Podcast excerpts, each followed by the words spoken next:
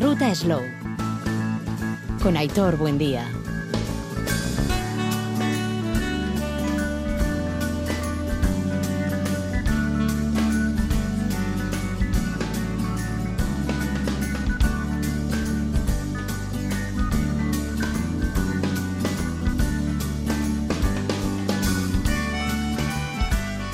¿A quién de los presentes no les apetece o les gusta una buena ensaladilla rusa? Que allá habrá quien diga que sin cebolla, evidentemente, habrá quien se la ponga. Pues bueno, hay quien se la pone, en este caso de una forma encurtida, y son los actuales chapeldunes del campeonato de ensaladilla rusa que tenía lugar esta semana en Donosti con motivo de San Sebastián Gastronómica. La viña, la viña del Henao en Bilbao. Hasta allí nos iremos para felicitarles y conocer ya de paso eh, cómo se elaboran esas ensaladillas rusas y lo haremos además con quien ganó en tiempo de pandemia en 2020. Nos iremos hasta la zona de la querida Sarquía en Málaga y conoceremos un poquito más detalles al respecto. Reciban el saludo de quien les habla Hitor Buen día, un Guietorri. Esto es la Ruta Slow en la sintonía de Radio Vitoria, Radio Euskadi. Vamos a hablar de ensaladilla rusa, vamos a hablar de vinos con jungi y vamos a hablar hasta de piquillo de Lodosa porque la semana pasada estuvimos en Lodosa, en territorio navarro, y nos embadurnamos para bien de ese producto calidad navarra, rojillo, reino gourmet, como es el piquillo de Lodosa. Va a ser nuestro arranque, así que sin más dilación, ahí comenzamos.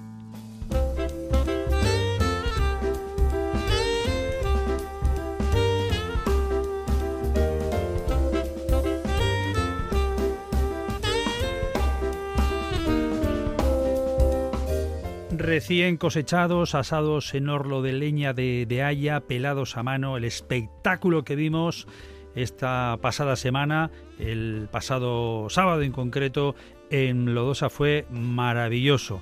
Eh, todas y todos a una con el piquillo de Lodosa, esa reivindicación, esa exaltación como se denominaba esa cita que tuvimos, eh, recordamos, cada primer sábado de octubre en Lodosa. Una gran fiesta que arrancaba en nuestros micrófonos de la ruta Slow, hablando precisamente con el gran homenajeado. Vamos con todo ello.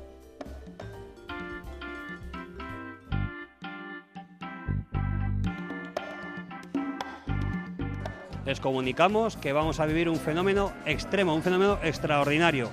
¿Qué es extraordinario? Pues la calidad que tienen los pimientos del piquillo de Lodosa. Hola, soy Rubén del Campo, trabajo como portavoz en la Agencia Estatal de Meteorología, la EMET, y estoy encantado de recibir en Lodosa el piquillo de plata de este año 2023. Yo soy de aquí, yo viví 30 años, yo he nacido en Pamplona, he vivido toda mi infancia en Lodosa, estudié en Pamplona y después ya cuando me pensé dedicar a la meteorología hice las oposiciones para EMET, estuve 7 años viviendo en Canarias y otros 7 que llevo ya en, en Madrid ahora un orgullo tener esta oportunidad de volver aquí, aunque sueles venir, me imagino. Sí, tengo aquí mi familia, mi hermana, mi cuñado, mi padre, y venimos con mis hijas, mi mujer, pues a visitar a la familia, pero desde luego, pues ser profeta en su tierra, ¿no? Que es que es difícil, pues, pues encantado, la verdad que muy, muy contento, sí. Bueno, sí, sí. Lo reivindicarás, ¿no? Con tus compañeras y compañeros en la MT o siempre que ¿dónde has dicho que vives? Eh? En Madrid, bueno, Madrid. siempre reivindicamos y de hecho ya te puedes imaginar que mañana el maletero va a ir lleno porque pedidos, siempre que venimos a Lodosa, siempre, oye, tráeme pimientos, tráeme espárragos, alcachofa, porque no son solo los pimientos, ya sabéis que la ribera del Ebro es pues, la mejor huerta que podemos encontrar. ¿Y el piquillo de Lodosa para ti, cómo especialmente te gusta saborearlo, degustarlo? Sí, el pimiento, el piquillo de losa es que forma parte de nuestra vida, ¿no? De, la vida de todos los lodosanos, porque yo de, de, pequeño, pues cuando vivía aquí siempre ahora en estas fechas, que es cuando el pueblo empieza a oler a pimiento, porque se asan en las propias bajeras, en, en los garajes de las casas, pues mi abuelo también lo hacía. Y a mí me encanta de todas maneras. Pero a mí como más me gusta es lo que se llama aquí en Lodosa el pimiento al chilindrón, que es asado se pela y con un poquito de sal. Y un chorrito de aceite si quieres y ya está, y está exquisito. Eh, la MT, cuando te toca cuestiones de, de, lodosa de la zona, tienes una especial sensibilidad, me imagino. ¿no? Bueno, claro, normalmente eh, siempre hablamos mucho pues, cuando hay fenómenos meteorológicos adversos, cuando hay lluvias torrenciales, inundaciones, y alguna vez, por ejemplo, recientemente, bueno, hace ya un, unos tres o cuatro años que hubo unas inundaciones, sobre todo en la zona de, de Tafalla, Olita y demás, que se desbordó el río Fidacos, evidentemente pues no lo puedes ver con la misma neutralidad, objetividad que si vieses en otras zonas, te implicas, como es lógico y normal. Sí, sí. O sea, que a ti te solemos oír entonces en radios cuando... O... Pues sí, solo a- a- estar sobre todo en medios nacionales, ¿no? porque AEMET tiene una vertebración territorial importante y entonces para temas más eh, pues de comunidades autónomas, tenemos un delegado en Navarra, otro en Euskadi, bueno, en todas las comunidades autónomas, pero cuando son temas nacionales, pues como por ejemplo la famosa Filomena, ¿no? que fue tremenda, o, las olas de calor de este verano, atendemos a todos los medios digitales, radio, televisión y prensa clásica, todo nuestro. Bueno, pues aquí estamos asando el pimiento del piquillo de lodosa para que la gente lo vaya, se lo vaya llevando y a sus casas para pelarlo y, en- y envasarlo o embotarlo. Soy Jonás Romero, un agricultor de lodosa que llevamos la, es la cuarta generación y seguimos dándole duro al pimiento del piquillo, que es lo mejor. Es una, es una- la máquina es con una tolva lleva un cilindro con una espiral que el pimiento va saliendo según le voy dando yo, que lo estoy viendo cómo va asado. Entonces le doy más rápido o más lento hasta que el pimiento no quiero que se carbonice, quiero que se pele bien. ¿eh? O sea, tiene que estar nada, 30 segundos. Eso es. Cuanto más menos tiempo está, mejor, porque sale más duro ¿eh? y menos y menos me- me- con menos carbonilla. Siempre la misma dirección, la masa. Siempre. Si le doy al revés, lo, cambio de sentido. Los mete hacia adentro. ¿eh? Vale.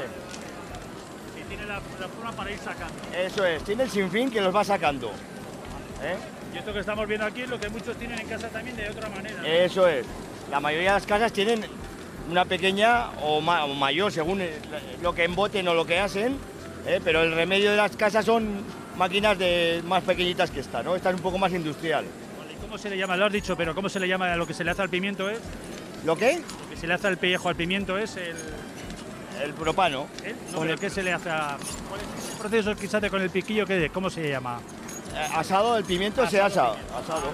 Asado de pimiento. El asado del pimiento. ¿Cómo cuántos vas a tener que...? Una, este año unas dos toneladas y media o así, ya sabemos. Pues pelar el pimiento. Primero, quitar los rabos. Y de ahí se echa a la, a la malla y a pelar. ¿Eh? A pelar para, para luego embotarlo. ¿Eh? Y bien, se puede envasar. Se puede envasar al vacío, se puede poner en botes. Hay muchas formas. Sea, viene de la zona esta donde se está asando, llega aquí, ¿Sí? se le quita el rabo. Eso, se quita el rabo y se quita la piel. Nosotros aquí en esta casa se quita la piel toda, no se deja nada. Y se quitan las pepitas. Con el, al quitar el rabo se supone que sale, sale mucho pipero. Sale un pipero, Blas Ángel. Entonces de ahí se pela. Es como... como ¿eh? Es que estamos hoy de fiesta, quiero decir que hoy es un poco para, para que la gente veáis. No, no, no lo tomamos hoy como un trabajo. Hoy es un día bueno. ¿eh? Nos juntamos todos los amigos, la familia, almorzamos.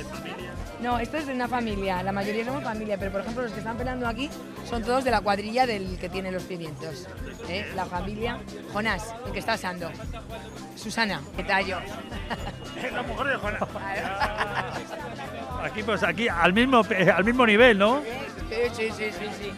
Y hoy es un día muy bonito por eso, porque nos juntamos toda la familia, eh, tanto de uno como de otro, y, y los amigos que quieren venir, y luego pues con el almuerzo, la comida y lo que haga falta. A ti te toca eso, ¿no? Cortarle el este. Ahí me toca pues, quitar el rabo o pesar pimiento o lo que sea. Ah, aquí estamos a todo. O, o lim- o limpiar. Es automático, ¿eh? Sí, sí, sí, Tita, sí. tita. sí, sí. Para cortar el pimiento es importante que tenga sea cuchillo de sierra y para, y, y sin embargo para limpiar tiene que ser liso para no, para no marcar el pimiento. Claro. Yo me llamo Blas, el hermano de la Susana. Sí, en Lodosa se llama ensartir. Él se, llama, se dice ensartar, pero en Lodosa es ensartir. Entonces hacemos el ensartido con el pimiento del cuerno de cabra. Y ese es el que se ha puesto toda la vida en los balcones. De hecho, el primer pimiento que había en Lodosa, hace muchísimos años, era el pimiento este, antes de estar el del piquillo, porque del piquillo había muy poco, pero el pimiento del cuerno. Era este, que lo ponían en las fachadas. Lodosa era todo rojo, todas las fachadas eran muy bonitos, yo lo añoro mucho. Entonces era este, luego venían los pimentoneros que se llamaban, lo compraban para hacer el pimentón o, o para salsas y así. pero siempre se ponía a secar en las paredes. Ahora hay en cuatro casas justitas porque este pimiento tiende a desaparecer. Eh, pues porque ahora el piquillo le está comiendo el tema, entonces... Sí, eh, sí, porque se vende mucho menos también y bueno, no sé. Porque este pimiento, el cometido sobre todo es para, para este proceso o también en... Para gui- Sí, sí, para guisos. No, para asar no. Este no vale para asar, este es para guisar. Eh, como es programa gastro- gastronómico, te voy a dar una receta. Mira, cuando el pimiento ya está seco, eh, tiene que pasar bastante tiempo, ¿eh? Pues según como sea el año, si llueve tarda más a secarse, claro, pero si anda pues como este año, pues me imagino que se secará enseguida. Pero tres meses, cuatro, entonces cuando ya está casi seco, se mete a secar dentro de casa. Antes se ponían los graneros de las casas, o sea, en el alto, y allí se secaban. Entonces cuando ya está seco, los quitas, los cortas con la tijera, les quitas el pipero, quitas todas las pipas y lo puedes poner en tarros de cristal una vez limpios. Y si no, pues yo soy de las que he empezado a poner envasados al vacío en el congelador. No, no, no, secos, secos. Y luego cuando vas a hacer, pues por ejemplo, en mi casa se come bastante, nos gusta, con huevos. Pimiento seco, lo saco, lo pongo a hidratar con coñac y agua. Ahí viene, ahí viene la chispa, sigue metiendo tú. Bueno, entonces eh, lo pongo a hidratar con coñac y agua, ¿eh? después de bien lavaditos y eso. Y luego pongo en una cazuela, a poder ser de barro, los ajos sin pelar, partidos por la mitad, con el aceite. Cuando se empieza a dorar, retiro del fuego y entonces ya cojo los pimientos escurridos, los que están hidratándose, los parto en trozos, les echo un poquito de caldo de, la hidratación y los pongo en el fuego y los tapo. Después, cuando ya el pimiento está recocido, que se llama más bien, más que frito, es recocido, le pongo unos huevos escalfados encima y le vuelvo a poner la tapa. ¿Eh? los huevos directamente Hecho que los se hagan huevos- ahí. hecho los huevos directamente, sí, como si fueran escalfados, pero no, pero están encima de los pimientos. Eso es. Entonces le pongo la tapa y a fuego lento que se vayan cuajando. Están, lo digo, cojonudos. ¿Cojonudos? Vaya, qué bueno. ¿Y cuánto tiempo le tienes ahí Eh, hidratando? Eso se, se Ah, pues eso cuando ya se queda el pimiento blandito, cuanto más blandito mejor, porque claro, si no la piel es un poco dura. Agua, mezcla de agua y de Y de coñac, sí, hombre, hay gente que también los pone siempre con, con- con- con agua, pero siempre tiene un poco de chispa con lo otro, ¿sabes? Luego le echas el líquido al este. Y luego eso, el líquido vas echando poquito a poco según vas viendo lo que necesita, ¿sabes? Si ves que necesita más líquido, lo vas haciendo. Con esto se podría hacer eso ya. Esto ya está Eh, seco, solo le falta. Estos están recién cogidos. Ah, mira, vale, Eso eso ya es. tiene que ser eso. Mira, estos que están ahí colgados, que esos todavía están más secos. Este es el pimiento que en otras partes se dice, si no me corriges, el pimiento choricero. Sí, más o menos. No es que sea el mismo, pero es el pimiento Aquí choricero. llamáis el pimiento Del cuerno cabra. Sí. Eh, esa receta que he dado también se puede hacer con huevos duros. O sea, después de que está hecho el pimiento, con los huevos duros y la, la yema le, da, le hace engordar la salsa y está muy rico. Y luego al cordero y a muchas cosas. Soy Amelia Resano y represento al colectivo Gurugú. Soy voluntaria en esto, en lo otro y en todo lo que puedo. En todo lo que puedo. El colectivo Gurugú Taldea. Sí. Es cultural. Mm, Lo que más hacemos es memoria histórica. Lo que más nos dedicamos es a la en Lodosa, sí. ¿Todas mujeres o en su mayoría? Eh, no, no, ahora, ahora estamos por ahí, por ahí, hombres y mujeres, más o menos. Y bueno, esperamos que se agregue gente porque se está quedando un poco... ¿Tú qué estás haciendo? Estamos asando pimientos. ¿Qué Piña- pregunta te que no. Sí. ¿Qué temperatura tienes? ¿Vas con el día que Sí, va a es que sí, estupendo. Para no pasar frío, sí. ¿Tú eres también del guru? ¿Cómo es la, el El- aso- La sociedad Gurú, no, yo no soy de Gurú, Ah, yo no, soy una colaboradora externa, digamos, pero bueno, no digo no digo que no me que no me haga, ¿eh? O sea, ¿Y qué? Dándole aquí un poquito. sí, esto es como se hacía en tiempos, que era con un bidón de, ya ves, un bidón al revés, se pone se le abría una, una- una ventana ahí para poder para poder meter aire de ahí para que respirase también. Entonces con el carbón y con esto se, se hacen, que son es la manera un poco que se hacía antes. Proceso más lento. Proceso más Ahí lento. ahí están, dale que te pego, Dale que te pego es mucho más ¿cómo se rápido, más El cómodo y más cómodo, claro, pero Sí. esto es esto es más lento, pero bueno, también es el pimiento, yo creo que aquel es muy bueno porque este pimiento es muy bueno todo, pero este tiene otro sabor. Claro, mejor sabrá. mejor sabrá, ¿no? O sea, más lentamente, se pela peor, también se pela más lento. Yo, yo me llamo Asun, Y yo también, Mari José Remírez, sí que co- eh, colaboro con Gurugú y, y suelo venir todos los años. Sí. Muchas gracias. Invitado para el año que viene también a lo de las cuevas, ¿Y eso cuándo es? en la semana justo anterior. Esto de la exaltación del pimiento del piquillo es siempre el primer fin de semana de octubre. Y la semana anterior es eh, pues una recreación de oficios y vidas y costumbres de cómo se vivía antes, ahí en las cuevas, que hay tres cuevas eh, restauradas y, y se pasa un día muy bueno también. Estamos ofreciendo una degustación eh, cortesía de la IGP Cordero de Navarra. Y hoy, bueno, pues eh, obviamente con, con una buena alianza con un producto también muy local y muy de la zona, como es el piquillo de lodosa, claro. Bueno, a ver, lo más importante es la calidad. Y bueno, aquí ya la tenemos con este cordero tan rico, tan bueno de, de nuestros pastores de aquí de Navarra que, que, bueno, que hacen el pastoreo como se ha hecho toda la vida y la verdad que el resultado es esto, ¿no? Es Sí, la verdad que bueno, es lo que te decía, ¿no? Que teniendo una gran calidad en los productos, el resultado es muy fácil, ¿no? Es muy fácil que sea bueno, porque claro, con un poquito de, de buena mano, yo creo que, que ya, que, que, bueno, que sale solo.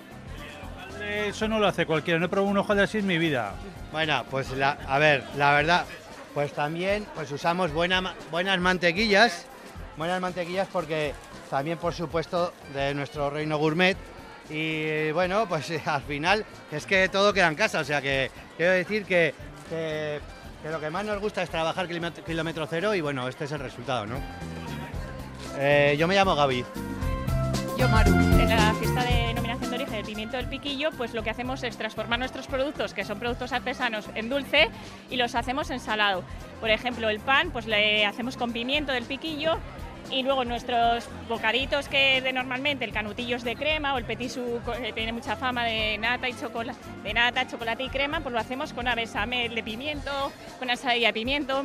Eh, en la plaza salimos con todo productos que hacemos nosotros, pero en salado. Todo con el producto principal, el pimiento. Y luego sí que en nuestras tiendas tenemos el pan de pimiento durante el fin de semana hasta el día de Todos Santos y la cazuelilla de hojaldre, porque nosotros tenemos mucha fama con el hojaldre, también está en tienda, pero todo lo demás solo se puede gustar hoy. ¿Y el pan de pimiento está aquí o lo tienes dentro? Lo tenemos aquí. ¿Cuál es? ¿Es este? Es este, es todo. Y si lo que hacéis es incorporarlo en lo que es en la masa, Eso es. ¿qué le incorporáis? Eh, ¿Trocitos de pimiento? extract- No, no, nosotros cogemos el pimiento tal como viene del campo, lo limpiamos nosotros, lo trituramos y lo metemos, o sea, y lo incorporamos en la masa. Pero es pimiento natural, no es embotado ni nada. Entonces solo lo hacemos ahora porque estamos en campaña. Bueno, yo soy Verónica, soy la mujer de uno de los artesanos que ya llevan unos cuantos años con estos. Mi marido es Javier, es tercera generación y pues nada, somos de Pastelería García de Lodosa.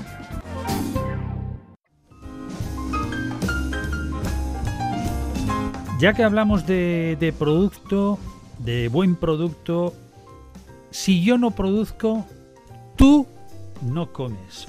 Ospas. Qué fuerte ¿A suena, quién ¿eh? se le ha ocurrido esta campaña tan espectacular, Jungi? Porque Bueno, ya pues- el nombre lo pues, está diciendo Pues esta todo. campaña tan, espectac- tan espectacular de si yo no produzco, tú no comes, se le ha ocurrido a un tal Ricardo Miguel Áñez, que es hijo y nieto de ganaderos, que él, que él estudió ingeniería, Ajá. pero, pero se ha dedicado a la comunicación fundamentalmente eh, en el entorno del sector primario desde siempre y que hoy lo tenemos aquí para que nos hable de esta campaña tan espectacular y que yo en cuanto la leí dije, esto tenemos que contarlo porque me parece espectacular. Bueno, Ricardo, Arrachaldeón, buenas tardes. Buenas tardes. Buenas tardes, Ricardo. Oye, eh, tal cual lo dice Jungi, eh, eres tú el artífice. Bueno, es una campaña que lanzamos desde nuestra empresa eh, porque es una empresa que se dedica específicamente a la comunicación eh, del sector agroalimentario, de todo lo que pasa en el sector agroalimentario y pesquero. Y estamos pues muy comprometidos con la situación que tiene ahora mismo el sector y con todo lo que está ocurriendo. Y desde siempre nos ha preocupado que la gente conociera eh, quién, cómo y dónde se elaboran los productos que luego todos encontramos en los lineales. Pero en este caso lo que pretendemos hacer es mostrarle a la sociedad el valor real que tienen los, los alimentos, como decíais hace un momento con los, los piquillos, en el sentido de eh, lo que cuesta eh, producir el pimiento, transformarlo, eh, llevarlo a, las mesas, llevarlo a las tiendas y luego pues cocinarlo también, claro. Y yo creo que es fundamental trasladárselo a la sociedad pues para que lo valore en su justa medida.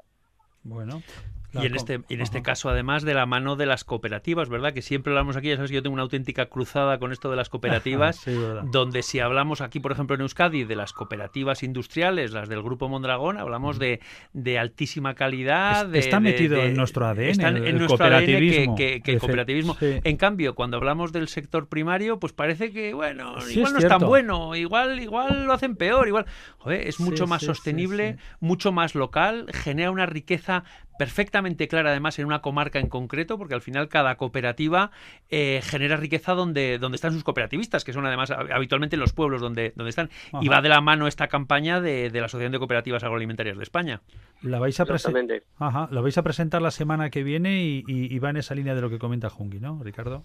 Exactamente, el día 16, Día Mundial de la Alimentación, además, eh, vamos a lanzar la campaña y lo lanzamos, como decís, con las cooperativas, porque las cooperativas eh, tienen un valor social eh, que la gente, pues en general, la gente que vive en medio urbano desconoce, que es todo lo que rodea a, la, unión entre una serie de profesionales, de productores, para eh, transformar y para comercializar los productos en común. Productos que, como bien decíais, pues cuesta mucho elaborarlos, cuesta mucho producirlos y que pues no siempre tienen el, el valor y la valorización eh, por parte de la sociedad que, se merecen. Porque a todos nos gusta, como eh, bien se cuenta en este programa muchas veces, el ir a una zona, el ir a una casa rural, degustar los productos que se elaboran allí, eh, los productos típicos y eh, pues eh, tratar incluso de, compartir un ratito con la gente que lo produce para, para conocer un poco mejor la realidad del mundo rural que, que pues como bien sabéis pues es una realidad difícil que no tiene no tiene techo es decir las explotaciones no son como las industrias, no tienen un techo, están sometidas a las inclemencias del tiempo, a si llueve, no llueve, si llueve demasiado. Todas esas cosas que pues eh, nos pensamos que, que cuando vamos al supermercado abrimos un, un, tetra de, leche y lo vemos eh, muy fácil beberlo, pero detrás de eso hay mucho esfuerzo, hay mucha gente levantándose muy pronto, con frío, con calor, eh, sufriendo pues problemas ahora mismo de, costes, de incremento de costes que, están poniendo en, dificultad las, las, las, explotaciones y la producción de alimentos y creo que pues es el momento de contárselo a la sociedad para que lo entienda y lo conozca. Claro, pero además Ricardo, es que tú lo estás diciendo, sube el cristal, sube el cartón, sube el gasoil, sube el transporte, sube el envasado al final eh, es cierto que pagamos más por el producto, pero en la mayoría de los casos no está recibiendo más el agricultor ni la cooperativa, porque al final suben esos otros productos paralelos que necesitamos para, para, envasar, para envasar nuestro sector primario, pero al final quien menos recibe por eso son nuestros agricultores. Bueno, eh, hay casos de todo tipo, pero eh, lo que sí que es, una realidad es que esos incrementos de costes ahora están perjudicando mucho a la, a la producción de alimentos porque el gasoil, que es el que se utiliza para los eh, tractores para poder cultivarlo, pues también ha subido, ha subido la mano de obra, falta mano de obra y por lo tanto es más cara también. O sea, todo tiene un valor superior y por tanto lo que tratamos también de reivindicar con la campaña es no tanto el precio, que, también es importante que se reciba una remuneración justa por el por el producto que se elabora y se produce, sino el, el, que la sociedad eh, actual conozca el valor eh, intrínseco que tienen los productos y lo que cuesta el eh, desde la semilla del pimiento hasta el restaurante, el platito que nos, nos tomamos tan rico, los pimientos del cristal y otros tipos que hay por ahí de piquillo y, y, muchas cuestiones que podemos tomar aquí en Madrid también, pero que eh, muchas veces la mayoría desconocemos todo el trayecto y todo lo que es el proceso de, de- de tránsito desde la semilla hasta el plato. En la jornada que vais a presentar el próximo lunes, eh, la vais a hacer, si no me equivoco, por lo que hemos visto en la convocatoria, en plena calle. eh, le queréis dar una activación popular y además eh, habéis planteado un sistema de crowdfunding para, para sacar adelante. Sí, la idea es, eh, pues, eh, mm, en la mayoría de los casos lo que está ocurriendo es que el, el relato del mundo rural lo, lo está escribiendo gente que vive en el mundo urbano. Eh, no digo que estén desinformados, pero sí que eh, muchas Pero veces también, pero también. Ya, ya te- también.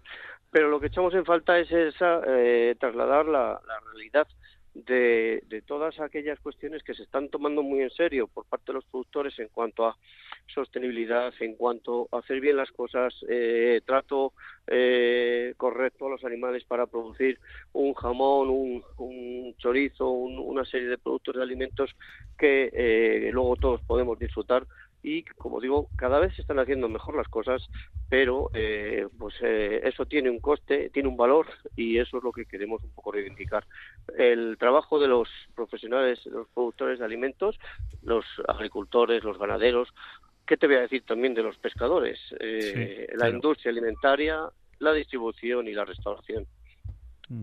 Bueno, la cita la tenéis convocada por la mañana. eh, tampoco es cuestión de desvelar, de, de desvelar la rueda de prensa, eh, eh, la presentación, pero ¿qué va a ser? Pero ¿Algo sí me, gusta, me gustaría destacar- destacar una cosa A ver. de la, de la cita, que es muy importante y que creo que, que también tenemos que poner en valor. Y es, lo hacemos eh, el día 16 de octubre, que es el Día Mundial de la Alimentación. Sí. Además, el Día Mundial de la Alimentación este año centra eh, su interés en el, en el valor que tiene el agua para la producción de alimentos, la importancia que tiene el agua en la producción de alimentos. Estamos viendo en estos últimos meses y en estos últimos años que los climas cada vez son más secos y que tenemos que intentar eh, de- desarrollar estructuras y desarrollar eh, sistemas que permitan el disponer de agua suficiente y de calidad para poder producir alimentos de calidad y en cantidad suficiente para que luego pues puedan llegar incluso a unos precios razonables al, al consumidor. El agua es importante, el agua es básico y por tanto creo que tenemos que trabajar entre todos por eh, conseguir que se pues, lleve a cabo, lleven a cabo infraestructuras y desarrollos eh, sostenibles que permitan el, el- el usar, el utilizar el agua para poder producir alimentos porque sin agua, eh, ya sea de riego, ya sea de lluvia, tampoco hay alimentos. Eh, felicidades, eh, sobre todo por el lema elegido y vamos, por, por conoceros un poquito más de cerca aquí en este espacio de la Ruta Slow con Jungi, porque bueno, acciones como la que hacéis vosotros y además porque tú tienes un pasado, tú él lo lleva en el, en el propio ADN, ¿no? Exactamente, lo que me estaba comentando, que, que tú al final eres de familia de ganadero, de, de la zona de Segovia y, y tienes, tienes un histórico que, que habéis vivido de- del campo, claro. Sí, sí, la verdad que tengo la suerte de poder ir cada fin de semana a mi pueblo, estar allí con mi familia y mis amigos y conocer la realidad, porque eh, muchas de las veces, muchas veces en Madrid escuchamos cosas de la política, de los Sí. de las administraciones que nada tienen que ver con la realidad que tienen mis amigos en, en- que se dedican a la agricultura y a la ganadería Claro. en Segovia y en muchas otras partes de España. Pero tú lo has dicho, tú lo has dicho. Has tenido la suerte o tienes la suerte de tener pueblo. eso es. Bueno, habrá ah, bueno, hay alguien, claro, puede haber gente que no tenga pueblo. Claro. Pues que, Pero que- lo pero, valora, que, eh, creo, pero ¿eh? que, les, que les adoptamos en cualquier pueblo. Vale, vale. Sí, en, los pueblos, en los pueblos la gente es muy acogedora, se les adopta. y ya está. sin ningún ¿Tu pueblo cuál es, por cierto, Ricardo? Mi pueblo es un pueblo que se llama Carbonero el Mayor, en la provincia de Segovia. Ajá. y, y les invito a todos a que vayan a, pues, a disfrutar de esos alimentos que allí también se producen gracias a, a la industria alimentaria. Se Ajá. mantiene la población y, y eso es un hecho y un valor para cualquier sitio que tenga productores de alimentos. Pues queda dicho, Ricardo Miguel Áñez, ingeniero agrónomo, hijo de, de ganaderas y de ganaderos y al frente de, de esta, de este equipo de comunicación que ha sacado adelante esta, esta cita desde AgriFood con las cooperativas agroalimentarias de España. Si yo no produzco, tú no comes. Ricardo, muchas gracias y enhorabuena. Muchas gracias a vosotros. Bueno, Ricardo, venga. Hasta pronto. Hasta pronto. Adiós.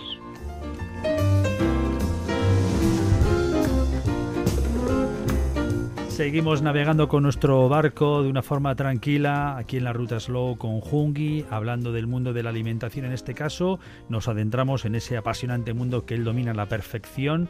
Por cierto, abro paréntesis, nos estamos ya preparando para Ardo Araba, Estamos ya, estamos ya en marcha. Sí, ya. estamos calientes ya, porque hay una tal Patri nos está poniendo. Bueno, Patri además es como un sargento semana, ¿eh? que con mucho cariño. Eso será en el puente de la Nos hace trabajar a tope, sí. Para, para diciembre. Y hablando de vinos, eh, destacamos que mm, se va a organizar para la semana que viene, creo, en la Universidad de La Rioja, eh, un encuentro donde viene a hablarse de las denominaciones de origen, de origen con una mirada a futuro, podríamos decir. Pues, pues al final yo creo que es una mirada muy interesante, porque es, todo esto que estamos comentando siempre, de que el modelo del Rioja puede ser un modelo de éxito, pero que es cierto que hay que retocarlo, que hay que hacer cosas, hay que mirar hacia el pasado y poder mirar hacia el futuro.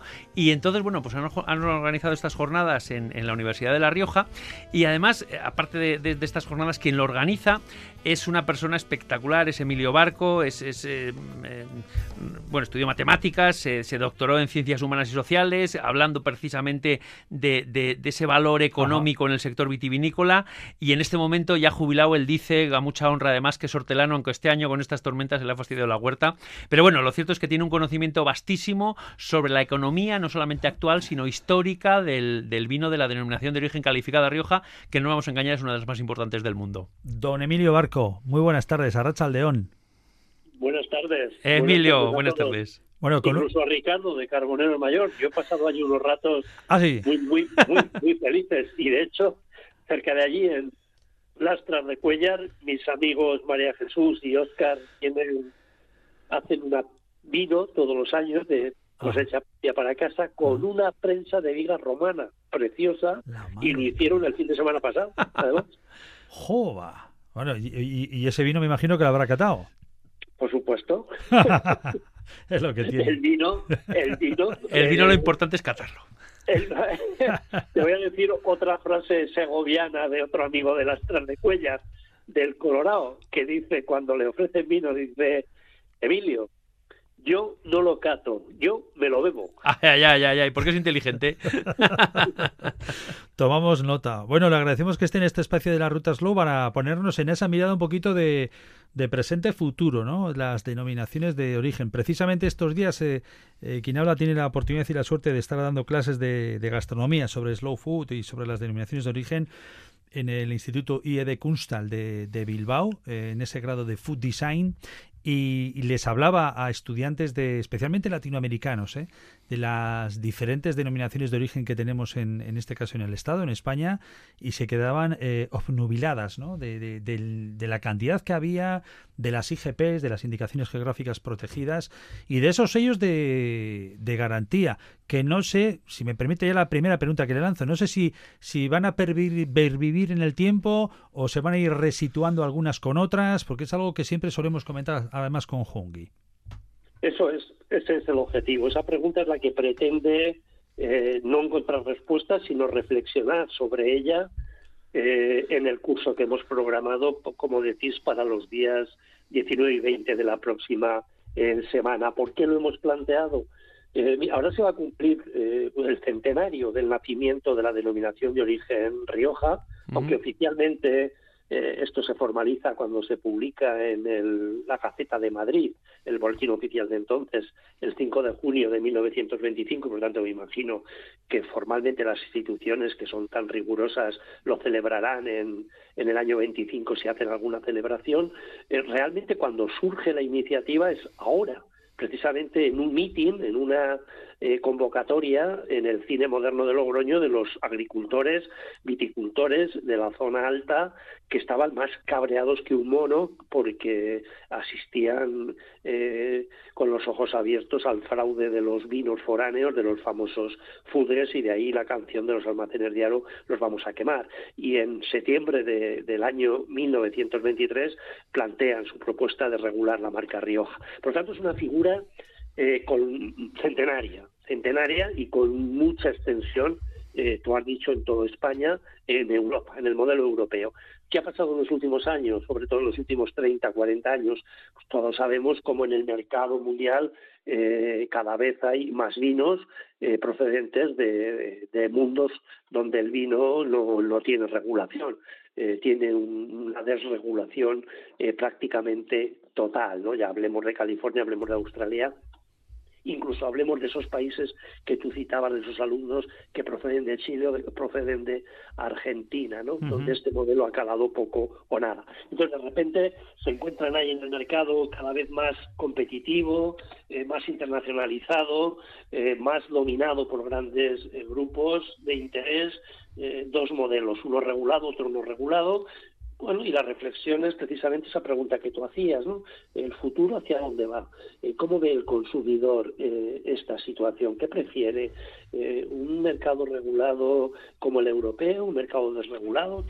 Pretendemos que treinta y tantas personas, más los que participen como alumnos, como asistentes, pues debatan, reflexionen sobre esta cuestión. Pero, pero realmente tú crees que Rioja, hasta ahora por lo menos, ¿eh? con, con, ha sido un modelo de éxito con las necesidades que tiene de adaptación, lógicamente. Yo no lo dudo, ¿eh?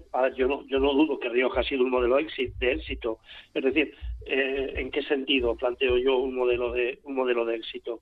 En el sentido de que si tú echas la vista atrás, no te voy a decir 100 años, que podríamos echarla, pero la echas simplemente 40 años, te vas a principios de los años 80, cuando eh, empieza a aflorar todo ese mundo nuevo, eh, hasta entonces desconocido. Los nuevos vinos, sí lo que eran los vinos australianos o californianos o, chilenos, ¿no? Que va a ese momento y que teníamos en Rioja. La, la, Rioja era una casita muy pequeña, es decir, a las dos orillas del Ebro, ¿no? Claro. En los tres, en los tres territorios que forman parte de la denominación.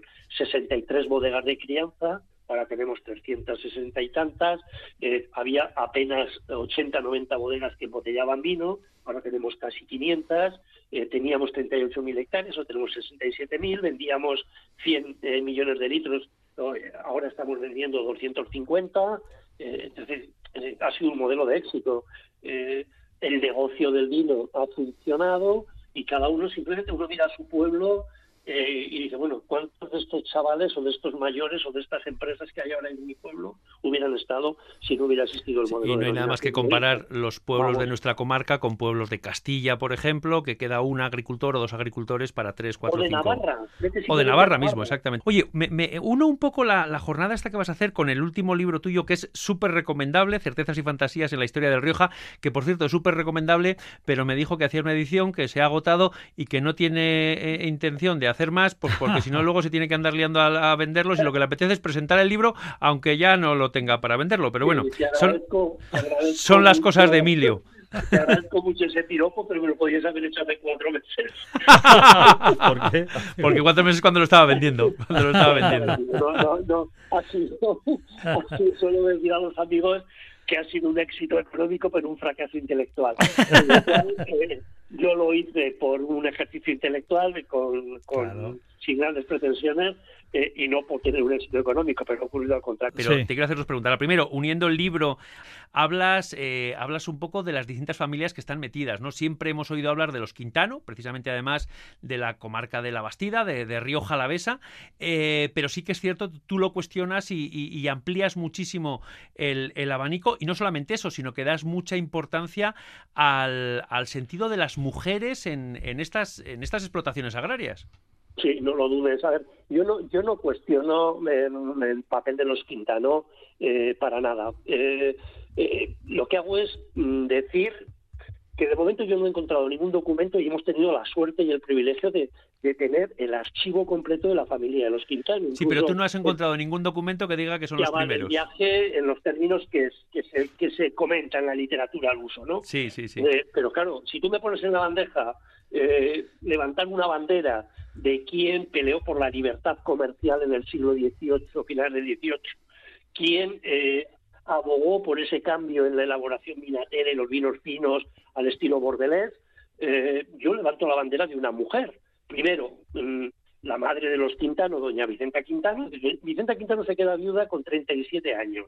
Los tres joyas que han pasado a la historia de sus hijos, Diego, José y Manuel, el cura de la Catedral de Burgos, tienen todos menos de siete años. Pregunta que yo me hago, ¿quién cojones sacó la tienda de la? Claro, pero nadie, nadie habíamos oído hablar de la madre de los Quintano. Eso es, ver- Hombre, eso es verdad. has oído hablar de 100.000 mujeres eh, que han hecho posible la historia del Rioja en general y del mundo en particular, porque pues ya sabemos cómo se escribe eh, la qué historia y bueno. lamentablemente se sigue escribiendo por tantos acontecimientos como estamos viviendo hoy. Y puestos a... Yo soy de la Ribera, soy de la Rioja Baja y... eh, De Alcanadre, yo no para más quiero- señas. de Alcanadre. Yo no quiero reivindicar eh, que el, el mundo del vino y la historia del vino, los vinos finos la trajo uno de Tudelilla o de Causejo.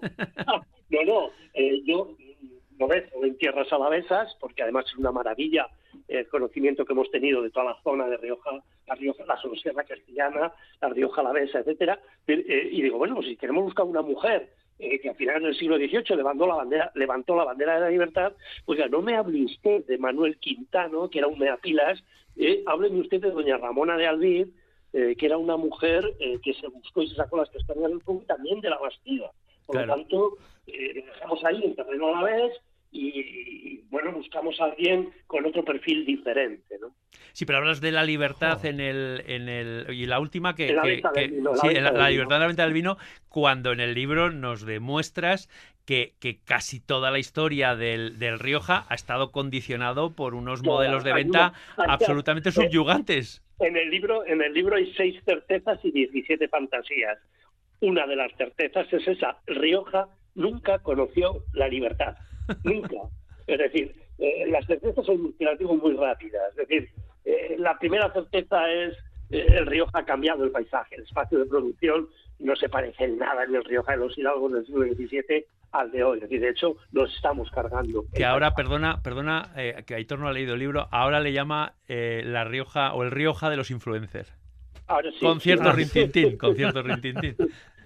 Sí, Otra de las certezas es que lo pequeño, porque Rioja ha sido pequeño hasta ahora, que es grande, en la historia era pequeño, es decir, lo pequeño es hermoso y también lo hemos Sí. cargado.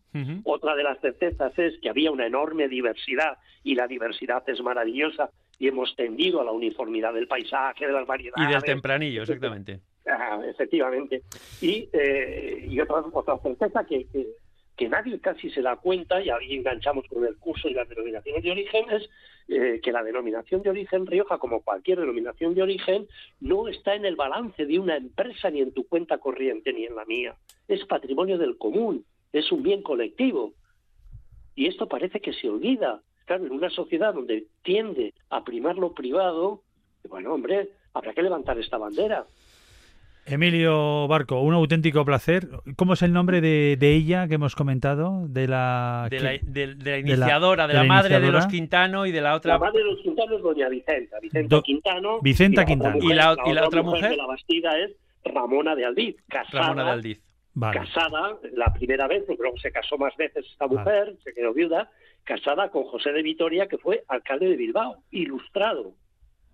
Bueno, Vicenta y Ramona, en su nombre. E- A y, seguirles el rastro. y de tanta y de tantas ellas. Pues has lanzado Y Sí, sigue- También tenemos alguna castellana, ¿eh? de esta orilla del Ebro. Vale, vale. Hay una de, Ar- hay una de Armas Tomar también, de Teresa López de Tagle. Ajá. fue ca- que fue capaz de venirse con tres niños pequeños de menos de cinco años desde Cartagena de Indias a pelear por una hacienda, por un mayorazgo de lo que hoy es todo el marquesado de Vargas.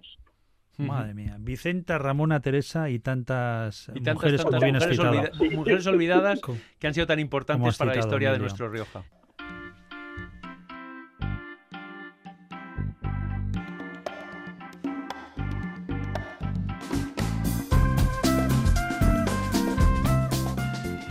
Nos vamos a hablar de la ensaladilla de rusa eh, Chapelduna. Recordamos que esta semana en San Sebastián Gastronómica la viña de Lenao eh, se adjudicaba el título y antes de saludar al ganador queremos saludar al ganador de tiempos de pandemia eh, quien está al frente del restaurante Chin Chin Puerto dentro de la caleta de, de Vélez. Estamos hablando de la queridísima Sarquía eh, zona preciosa de, de Málaga. Eh, Sebastián Martín Sebastián muy buenas Hola, buenas tardes, Aitor. ¿Qué bueno, tal? Lo, lo primero, como diría en aquellos tiempos don José María García, minuto y resultado. Tiempo que tenemos ahora mismo en Málaga.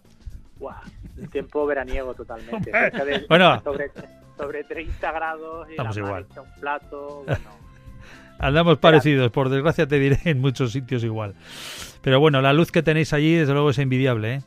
Sí, no, la verdad es que estamos, estamos teniendo una sequía importante aquí en la, en la Alcaldía, Ya. ¿eh? Ya debería de llover, ¿eh? Echamos mucho de menos el agua. Bueno, Se- Sebastián, en tu caso, en 2020, ¿no? Os alzabais con el triunfo eh, en ese tiempo de pandemia que fue en Petit Comité, no quedaba otra, claro. Sí, bueno, yo realmente no estuve allí. Te voy a poner, si te parece bien, Aitor con Belén, Bien. que ya te dije antes que es la jefa de cocina de, de Chinchín, que es quien participó y quien te puede hablar un poco más de lo que es el, el evento en sí, cómo fue, porque fue un fue curioso ya que estábamos en pandemia y yo sí recuerdo que cuando esperábamos el resultado, porque eso fue a toro pasado, creo que un mes, un mes Pues- y pico después, Ajá. fue algo aquí también un pequeño comité esperando a ver el resultado. Pues me- según me la vas pensando, que, que, a que aguante un momento, porque comunicación rápidamente, creo que tengo comunicación, no sé si con Alex o con la Viña del Henao a Rachaldeón. ¿Con quién habló? ¿Con? María. Eh, me dice, me dice, me- a ver, es que me dicen por línea interna y escucho a las dos. Hablo con María, ¿no? María. María, María, te agradezco porque sé que Alex y María, María y Alex estéis ahora mismo en pleno eh, trabajo cerrando el tiempo casi de comida. María, felicidades lo primero. Muchísimas gracias. ¿Cómo tienes el cuerpo? Bueno, pues todavía temblando un poquito. Bueno, Sí. ¿cómo Muy fue? contenta, pero... pero, Bueno, ya, mucho trajín encima. Oye, ¿cómo ha sido vuestra ensaladilla rusa? Eh, bueno, pues eh, la base es eh, patata, zanahoria, zanahoria y huevo cocido. Eh, lo que tiene de peculiar es que está cortado un poquito más grande de, de lo normal. Ajá. Nos gusta que tenga mordida.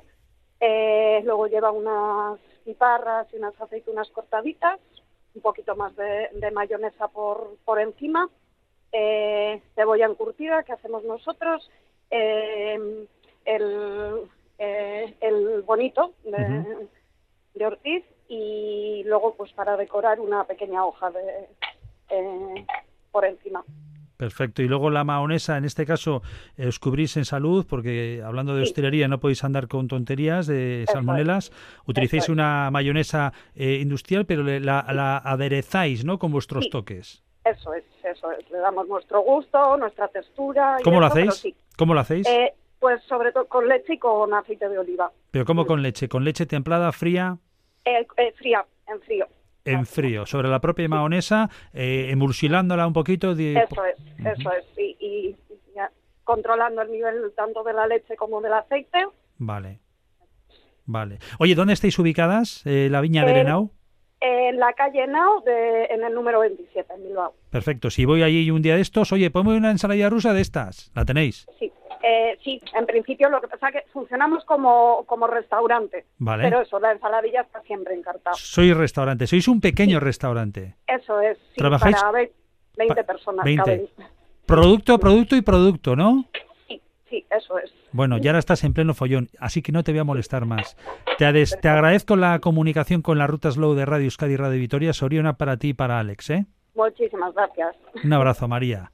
Un abrazo. Bueno, queríamos tener esa comunicación. Eh, Belén Abad, desde Málaga. Belén, muy buenas. Belén Abad, jefa de cocina del restaurante Chinchín Puerto de la Caleta de Vélez. Creo que me estaba escuchando anteriormente. Belén, muy buenas. Buenas tardes. Bueno, ¿qué te ha parecido? Eh? Pues muy bien, la verdad que para mí la ganadora cumple todos los requisitos que tiene que tener una, una ensaladilla rusa mm, de premio, la verdad. Está la duda de la cebolla. Yo es que soy de las que cebolla sí, entonces Ah. a mí me ha, me ha clavado. Jo, es que lo de la cebolla es delicado. Es el, el cri cri ese que tiene la cebolla, depende cómo, ¿no? Depende cómo esté. Es un toque que tiene que ser muy, muy controlado, Sí. pero que creo que en esa pequeña medida aporta aporta textura, textura mordida, sabor, eh, acidez, un puntito de frescor. Ajá. Eh, eso sí, hay que saber elegir qué cebolla y en qué porcentaje ponerla dentro de la ensaladilla rusa, según mi criterio, obviamente. De acuerdo. Eh, en vuestro caso, 2020, fuisteis ganadoras. Eh, ¿Cómo es vuestra ensaladilla rusa? Pues nuestra ensaladilla rusa eh, partimos de, una patata de aquí de la tierra que se cuece entera con piel en agua eh, que traemos directamente del mar, eh, que pasa por unos filtros de depuración y demás para que cumpla todas las regulaciones sanitarias. En ese agua, en ese medio cocinamos las patatas. también lleva la parte de la clara del huevo eh, una zanahoria escaldada muy poquito, eh, con una bruma muy chiquitita y eh, una cebollita también eh, cortada muy, muy, muy, muy finamente, una cebollita de aquí de la tierra, que es, tira masa dulzona, que lo que le aporta es ese punto de frescor y ese punto de, de crujiente. Eh, por encima eh, mezclamos con una mahonesa, que creo que es el- la base y el secreto de nuestra ensaladilla, que utilizamos un aceite de fabricación propia a, ra- a través de las cabezas de los coloradillos, previamente tostadas, y eh, confitamos ese aceite durante cuatro o cinco horas sin que llegue nunca a temperatura de ebullición. Pasamos a refrigerar durante otras 12 horas con reposo y después prensamos ese aceite eh, para obtener ese jugo que es con el que montamos la mayonesa. Nosotros en nuestro caso sí, sí trabajamos con ovoproductos, huevo pasteurizado. Bueno, pues tomamos buena nota de esa, eh, de esa ensaladilla rusa del Chinchín Puerto en, el, en la caleta de Vélez. Eh, Belén, gracias por atendernos en la sintonía de la ruta Slow. A Y- vosotros, y me, muchas gracias. me pasas con Sebastián para despedirme ya de él. Sebastián Martín, de, conocido como Chinchín. Sebastián, a ti se te conoce como Chinchín, ¿no? Sí, sí, de hecho el, el nombre del restaurante viene del apodo de nuestra familia, familia de pescadores. Bueno, de la Sarquía, ¿verdad? Sí, de toda la vida de Dios, de aquí. eh, Son cinco generaciones ya de- que Sebastián es Martín, ¿eh? Todo. Sebastián Martín, Sebastián. Mi hijo sigue siendo pescador y también se llama Sebastián Martín. Ah, mira. Bueno, bueno, pues ese es la, el legado y que, que en este caso sabéis de buena tinta lo que comentamos al respecto de ese campeonato de... Bueno, tú formas parte de la Carta Malacitana, eh, que sois un poco como abanderados, ¿no? Del producto malagueño, ¿no? En todas sus extensiones. Efectivamente. Ahora, por ejemplo, estamos en una eh, promoción en los restaurantes, bueno, no todo, pero los que queremos, de vinos malagueños, que también tenemos unos vinos fantásticos, ¿no? Y la carta malagueña es la que se encarga de esos productos, ¿no? Pues intentar de lanzarlo dentro de la restauración, sobre todo para que la gente que viene de, de fuera de, de- de la provincia, pues que sea capaz de, Claro. de probar producto nuestro. Ujú. Chin Chin, te agradezco mucho la comunicación con Euskadi, con la ruta Slow, ¿eh? Eh, que tienes mucha, que tienes gente por aquí, con Fernando y compañía, que es otro vasco malagueño que tenemos, como bien Sí, sabes tú, sí. ¿eh? Fantástico. De hecho, nosotros tenemos la, la ensaladilla rusa se ganó gracias a él porque él nos pidió una ensaladilla para el concurso malagueño Ajá. y al final no pudo ser el malagueño, pero mira, fue al, al- allí a San Sebastián a la gastronomía. Gastronómica, qué bueno. Bueno, por lo dicho, un abrazo muy, muy fuerte. Un saludo. Gracias. Así concluimos nuestro espacio de la ruta Slow Jungi. Que tengas buena semana. El saludo semana. de quien les ha hablado, Hitor Buendía. ¿Dónde están? Camarero, Señor. Camarero, Señor. ¿Qué hay para hoy?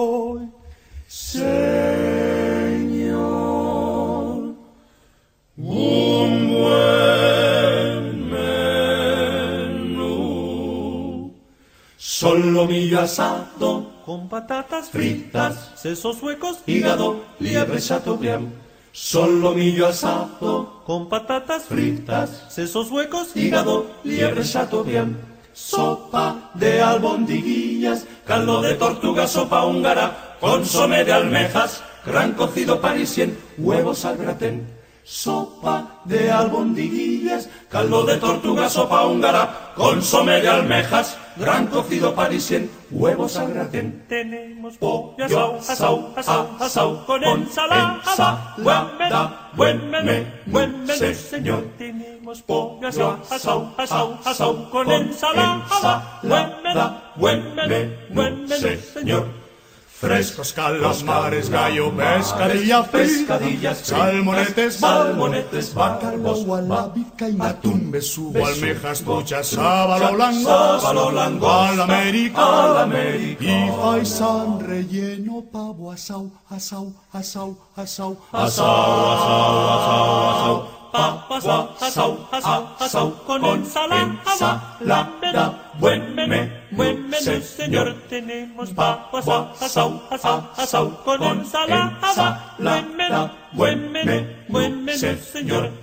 frito de espinacas, Berenjenas fritas, habichuelas, frijoles y tortilla al ron, frito de espinacas, berenjenas fritas, habichuelas, frijoles y tortilla al ron, crema, tocino de cielo, mazapán, natilla, hojaldre, francispan, flan de avellanas, frutas, queso, roquefort y también gruyère. Crema, tocino de cielo, mazapán, natilla, hojaldre, francispan, flan de avellanas, frutas, queso, roquefort y también gruyère. Y después, Y después, buen helado, buen helado y café, y café. Buen provecho le haga usted. buen provecho.